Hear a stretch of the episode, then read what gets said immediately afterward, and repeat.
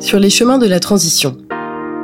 Notre région capitale concentre 12 millions d'habitants et de nombreuses activités sur un très petit territoire. L'Île-de-France fait face à de nombreux enjeux environnementaux, l'adaptation est devenue aujourd'hui une urgence. Chaque épisode, explorons des solutions de transition envisageables à l'échelle régionale avec un expert de l'Institut Paris Région.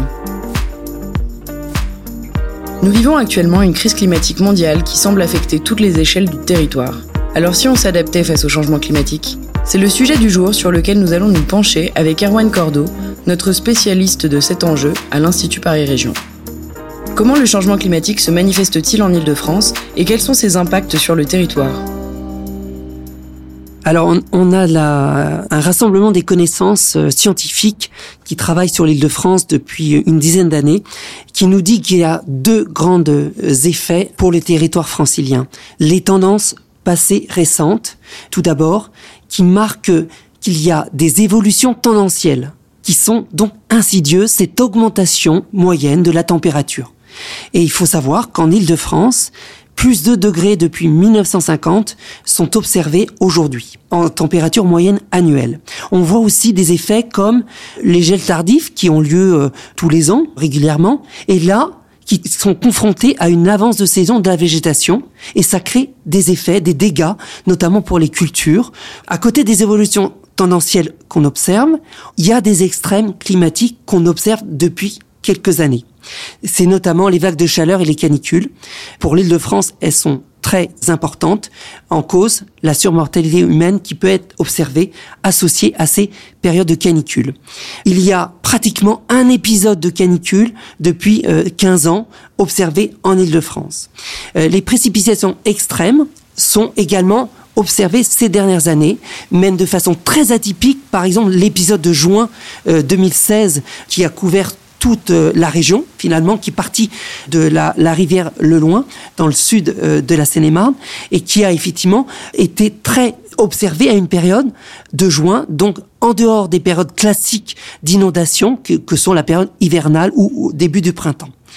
Ensuite, que nous montre la prospective elle rajoute le problème des sécheresses à venir. 2022 a choqué la France, l'île de France aussi, et les scientifiques nous disent que toutes les formes de sécheresse à venir vont s'aggraver. En particulier, la sécheresse est un super aléa qui va conduire à d'autres aléas problématiques du changement climatique.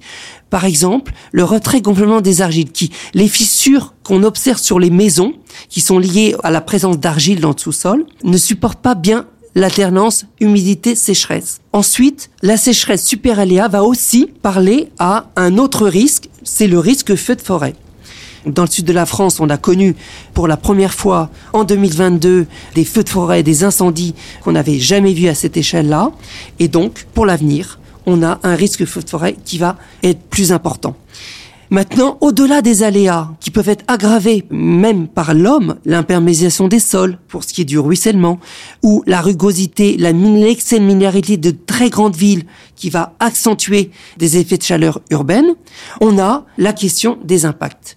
Un impact, qu'est-ce que c'est? C'est à quoi on tient, c'est-à-dire la notion d'enjeu, la notion de vulnérabilité. On va regarder cet aléa, on va regarder la sensibilité des territoires, on va regarder les difficultés à faire face de ces territoires, et c'est l'ensemble de ces composantes qui va nous donner l'image de notre vulnérabilité.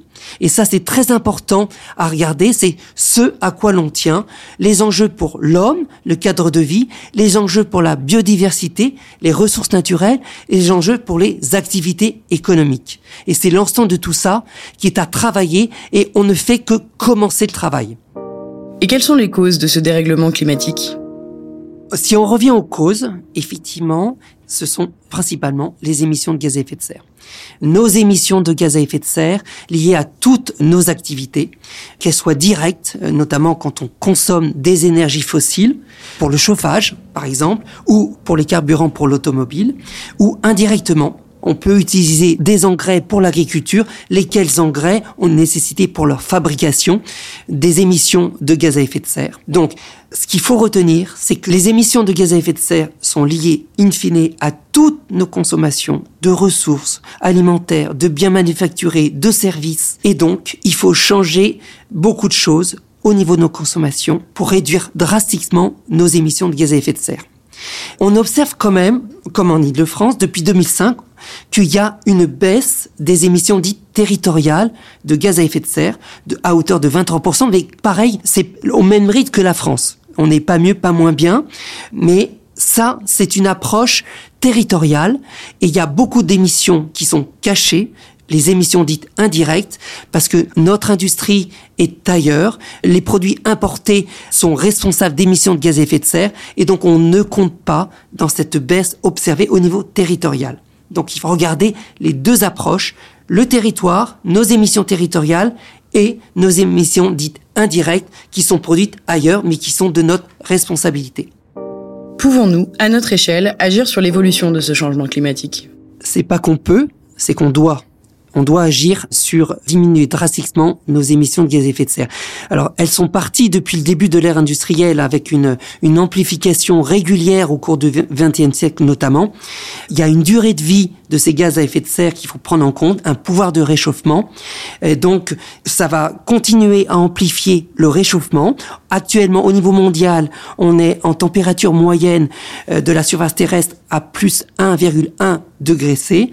Il nous faut atteindre vraiment un objectif de zéro émission nette, c'est l'accord de Paris d'ici 2050, c'est-à-dire un équilibre entre ce qui va être encore émis à cet horizon-là, on espère le moins possible, et l'absorption du carbone qui sera émis par les puits, notamment le puits terrestre, les puits de carbone forestiers par la forêt, la biomasse, pour avoir plus aucune émission dans l'atmosphère à cet horizon-là. Ça, c'est un vrai défi, mais il faut pas lâcher. Donc ça, c'est sur la cause. Mais vous le voyez, à chaque émission de gaz à effet de serre supplémentaire, eh bien, il y a un effet en termes de température mondiale. Là, on est sur les effets du changement climatique. Et là, ça rejoint que, à côté du volet atténuation des gaz à effet de serre, des émissions, il y a le volet adaptation. Et c'est parti. On doit aujourd'hui déjà vivre des effets du changement climatique, on l'a dit, et donc chercher des solutions d'adaptation aux effets observés localement du changement climatique. Et donc, c'est deux stratégies concomitantes sur lesquelles il faut travailler maintenant, réduire les émissions de gaz à effet de serre et s'adapter réfléchir à s'adapter aux effets déjà observés et à venir du changement climatique. Quand on parle de prospective euh, des effets du climat, quand on regarde la 2050, quelle peut être une évolution des principaux aléas climatiques liés au changement climatique, on regarde toujours par rapport à une politique d'atténuation des gaz à effet de serre. Ce que nous ne pouvons éviter, nous pouvons peut-être nous y adapter. Des évolutions de nos usages peuvent-elles limiter les impacts du changement climatique sur le territoire? Oui, euh, le champ de l'adaptation euh, sur nos territoires peut s'observer à plusieurs échelles. L'échelle régionale est importante parce que aussi à cette échelle, on voit nos dépendances territoriales avec les autres régions. Il y a, il y a des, des, sujets, par exemple, euh, la nappe de Beauce, euh, qui est très présente sur le, le sud de l'île de France, est largement euh, sous la région centre. Et donc les prélèvements pour l'irrigation, pour la grande culture dans cette nappe de, de Beauce, qui va se faire majoritairement sur la région centre, va concerner aussi la nappe de Beauce francilienne. Donc les solutions sont à regarder à l'échelle de la nappe sur cet exemple-là. Il y a des dépendances aussi par rapport aux barrages réservoirs pour la protection contre les inondations de la région centre, de l'île de France et de Paris intramuros. Euh, ces barrages réservoirs sont dans une autre région en amont de l'île de France. Donc, voyez ces notions d'interdépendance au niveau régional. Donc, assurément, on, on a à travailler ensemble. Mais dans les effets du changement climatique, il faut regarder vraiment les atouts et faiblesses au niveau local. Les caractéristiques peuvent être très différentes d'un territoire à l'autre. Déjà, tout le monde n'est pas concerné par un réseau hydrographique. Tout le monde n'est pas concerné par un niveau d'aléa au retrait-gonflement des argiles très très fort. Il y a, des zones qui sont moins fortes. Tout le monde n'est pas concerné par l'aggravation de la chaleur urbaine, comme ce que Paris et son continuum de banlieues urbains vivent par rapport à la campagne. Donc, effectivement, il faut regarder maintenant, pour trouver les solutions, regarder les caractéristiques locales et notamment regarder les sensibilités locales, les capacités ou les difficultés à faire face au niveau local. Alors, dans les solutions, la première, c'est le bon sens, avant tout. Il faut d'abord prioriser, ensuite s'intéresser aux solutions d'adaptation fondées sur la nature, avant de parler de solutions liées à la technique, liées à, à d'autres registres qui vont émettre par exemple des gaz à effet de serre. Et donc ça, c'est le bon sens, des solutions de moindre regret. Euh, alors il faut imaginer tout ça. Par exemple, pour la lutte contre les effets d'îlots de chaleur urbains, bah effectivement, la désimperméabilisation des sols, lorsqu'on peut le faire, la renaturation, la végétalisation à tout niveau. Hein. Ça peut être jusqu'au au pied d'immeubles, aux façades, voire aux toitures végétalisées. Le bon sens, c'est aussi de construire mieux, construire donc la construction bioclimatique par exemple, qui va effectivement regarder l'objet bâti dans son environnement, regarder l'exposition. On a des solutions qui vont être adaptées sur les façades au sud, sur les façades au nord, retrouver le, bon sens dans la construction. Les zones naturelles d'expansion des, des crues par exemple aussi, on a perdu le sens de l'eau les écoulements, il y a des rivières qui ont été, qui sont disparues, qui sont passées sous les chaussées, et donc faut retrouver le bon sens pour euh, travailler ces solutions d'adaptation. Derrière euh, les deux défis du climat, les gaz à effet de serre, euh, s'adapter aux effets du changement climatique. Il y a quelque chose qui est entre les deux, c'est notamment la solidarité. Et, donc, il y a beaucoup de solutions qui devraient travailler justement à plus de solidarité entre les personnes, entre les acteurs, les parties prenantes, parce que euh, toutes les parties prenantes, elles sont nombreuses, sont concernées par ces deux enjeux. Retrouvez les principaux constats et enjeux environnementaux auxquels fait face l'Île-de-France dans notre ouvrage Environnement en Île-de-France, diagnostic et enjeux, disponible sur notre site institutparisregion.fr et dans le prochain épisode du podcast sur les chemins de la transition.